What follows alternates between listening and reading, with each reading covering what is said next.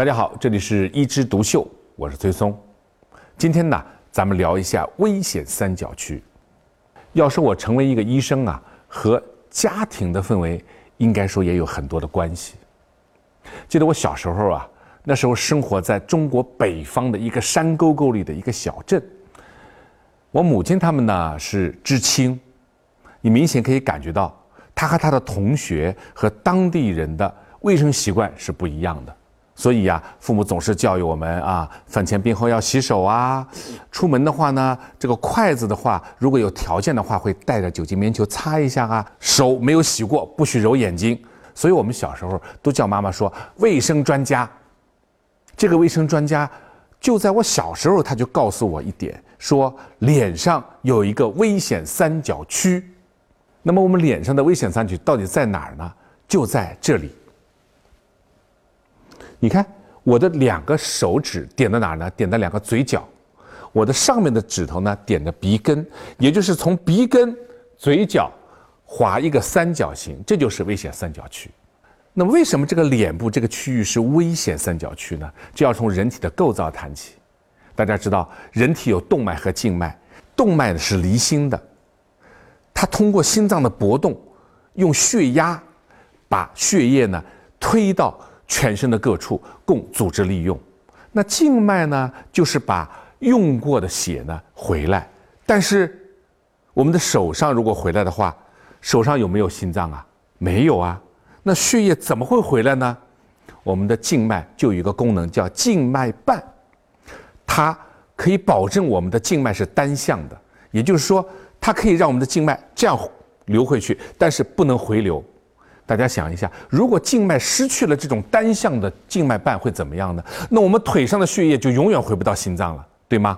因为受重力的关系，我们的血液不可能克服重力呀。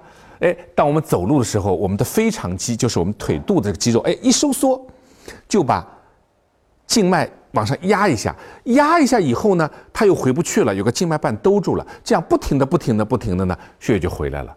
那手当然好办，因为手有可能我们举起来啊，啊，我们放平啊，都可以回流。所以静脉瓣的功能是防止血液倒流的一个重要的一个人体的构造。那我们脸部也是一样，我们脸部有丰富的血液循环，有动脉有静脉，但是恰恰是有一处叫面前静脉，它的静脉瓣发育不良，乃至没有。危险三角区分布区域的这块静脉是没有静脉瓣的，这个血液会回流的。其实说到危险三角区啊，除了它的组织的构造让它可能成为倒流、让细菌进入颅内的一个关键，还有呢是这个地方啊，又是我们容易长痘痘的地方。如果说你的三角区是人碰不到的地方，你就就不碰了。比如说这在背上。你可能挠都挠不到，那也不会抠它。但是如果在这块地方我们长了个痘痘，我们有时候呢也是忍不住去抠了一下，哎，没想到你的小小一个动作引发了大的灾难。其实啊，我们全身各个地方的皮肤的感染，其实严重的时候都可能引起这样的情况，只不过它不是颅内感染，在全身其他地方要引起的问题就叫败血症。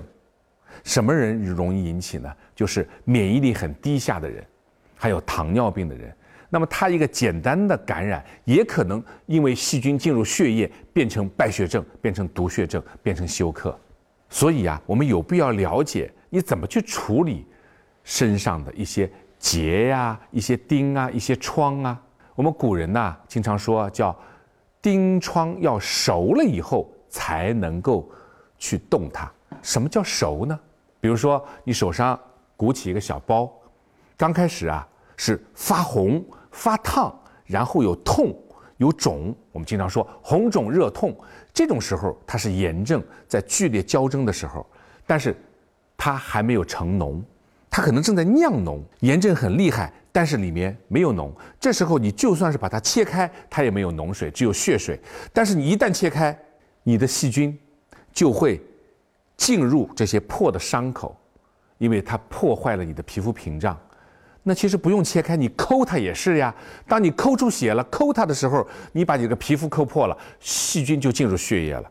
只不过呢，我们人体有很多的免疫系统的器官，比如说，呃，白细胞啊、巨噬细胞啊，它把这些可以吞噬掉。但你免疫力低下的时候，不能吞噬掉这些细菌，就可能变成败血症。什么时候可以切开呢？就是熟了。我们经常说，熟了，那个脓已经出来了，这时候稍微弄破一点，黄色的脓就出来了，这叫切开引流。但是一定是熟了的情况。所以啊，脸上特别是危险三角区，如果出现痘痘，还在红肿热痛的阶段，千万不能挤。如果它熟了以后，一般是两种途径。第一种呢，它会慢慢慢慢的上面脓头啊结成一个硬的疤，过一段时间自己掉了，这是最好的。还有一种呢，就变成一个大脓包。如果真的是脓包了以后呢，倒是可以请医生上面弄破以后把它引流出来。这样子的话呢，减少它里面的压力以后呢，它好的更快一点。但是千万不要自己挤。所以，危险三角区之所以危险，确实像个雷区。但是你只要不碰它，有良好的卫生习惯，家里有一个卫生专家，那就是不危险的。好，我们今天就聊到这儿，我们下次接着聊。